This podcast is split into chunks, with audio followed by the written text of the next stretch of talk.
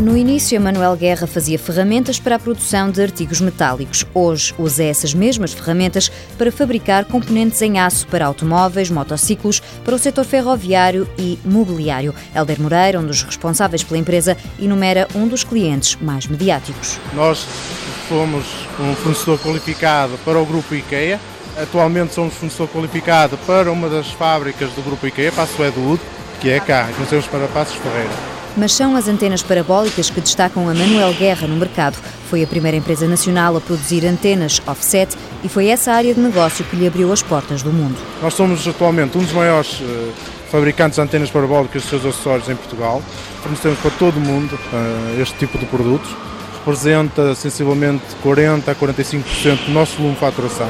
A inovação continua a ser um ponto de honra. Uma antena parabólica de formato retangular, panorâmica, é a última novidade. Tem algumas vantagens face à tradicional parabólica, como redução de consumo de matéria-prima e com um tamanho mais pequeno temos a mesma eficiência comparando com uma parabólica. A maior parte do material vai para países como a Espanha e a França à cabeça e também para os Estados Unidos, Alemanha, Reino Unido, Suécia, Polónia, Itália e Marrocos. Helder Moreira diz que a exportação tem sido essencial. O ano passado exportamos 75% do nosso volume de faturação e tem-nos permitido ao longo dos tempos não sentir forma tão drástica o que está a passar em termos económicos e financeiros no mundo. É? Entrar nos mercados internacionais não é fácil, mas a empresa tem uma estratégia definida, assente no contacto direto com o cliente. Passa sempre por estudar o mercado e recolher o máximo de informação possível desse mercado. Temos a ajuda da, da ICEP, através do nosso gestor de cliente, em qual vamos também pedindo informações.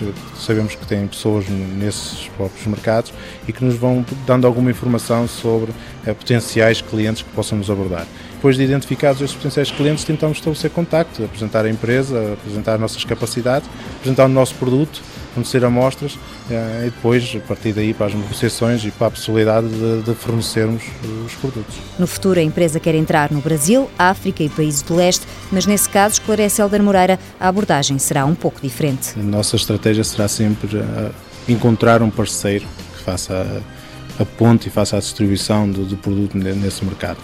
Nós pretendemos fabricar cá o máximo possível, eh, fornecer para lá o produto ou partes do produto de ser terminado e ser comercializado no, no, mercado. Para já, a internacionalização com abertura de filiais não está nos planos. A produção vai continuar a ser feita com qualidade portuguesa. Manuel Guerra, indústria de cunhos e cortantes limitada, fundada em 1988, sede em Vilar de Andorinho, Gaia. 75 funcionários, 35% dos quais mulheres. Faturação no ano passado, 5 milhões 250 mil euros.